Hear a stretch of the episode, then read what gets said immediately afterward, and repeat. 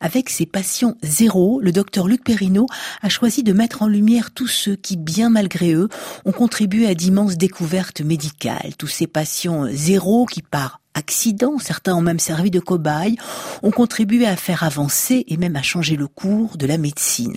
À commencer par celui qui est probablement le plus célèbre d'entre eux, le petit Joseph Meister, mordu par un chien enragé à l'âge de 9 ans. Il fut le premier vacciné, le patient zéro de Pasteur en 1885. L'histoire du petit Joseph racontée par le docteur Luc Perrineau. Le petit Joseph Meister, je crois que beaucoup de Français le connaissent c'est celui qui a permis à Pasteur de passer de l'expérimentation sur le chien à l'expérimentation humaine, donc pour son vaccin contre la rage. Alors c'est pas tout à fait le premier vacciné de l'histoire. Il y avait eu avant le petit Phipps qui était en Angleterre et qui, a été vacciné par la vaccine, par Jenner, mais euh, c'est le premier euh, vacciné qui a eu vraiment un, écho international, hein, puisque ce petit Joseph Meister est arrivé en catastrophe amené par sa mère près de Pasteur, qui, était déjà un peu connu. Il avait été mordu par un chien et d'après les vétérinaires du, village où il habitait, ce chien avait tous les symptômes de la rage. Donc on avait de bonnes raisons de penser que le petit garçon avait la rage, évidemment. Donc il a été amené par sa mère à Pasteur et après avoir beaucoup hésité avec les médecins qui travaillaient avec lui, euh, ils ont décidé de faire la vaccination, ce qui était un risque considérable à l'époque, hein, puisqu'il s'agissait d'un vaccin, ce qu'on appelle vivant, atténué donc, et il pouvait bien sûr donner euh, la rage à cet enfant s'il ne l'avait pas. Et il y avait eu beaucoup d'échecs avec les chiens précédemment.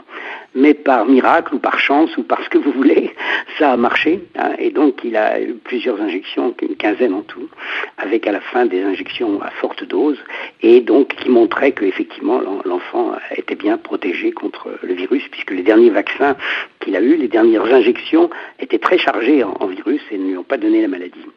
C'était vraiment la preuve sur le patient, ce qu'on n'oserait pas faire aujourd'hui. Est-ce que Pasteur aujourd'hui aurait tenté quelque chose pareil? Alors, dans les conditions où ça a été fait, c'est clair qu'il n'aurait jamais pu faire ça. Hein. D'un point de vue éthique, ça aurait été tout à fait interdit, évidemment. Mais bon, à l'époque, eh ben, on était en pleine recherche, on était en pleine audace, aussi bien audace euh, conceptuelle, intellectuelle que expérimentale.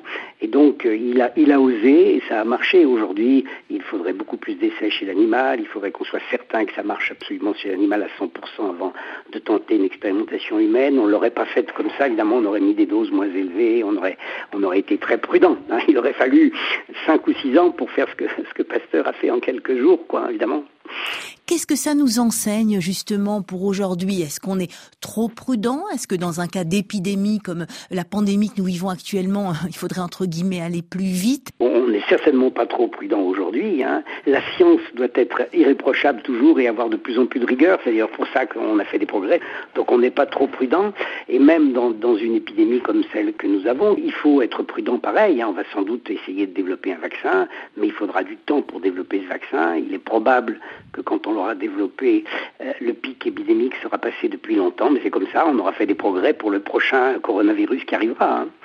L'immunologie avance doucement, on a beaucoup progressé, mais ce n'est jamais dans la précipitation qu'on fait des progrès. Et malgré l'urgence relative que nous connaissons aujourd'hui, bah, il faut être euh, prudent et rigoureux. La rigueur, c'est très important. Hein.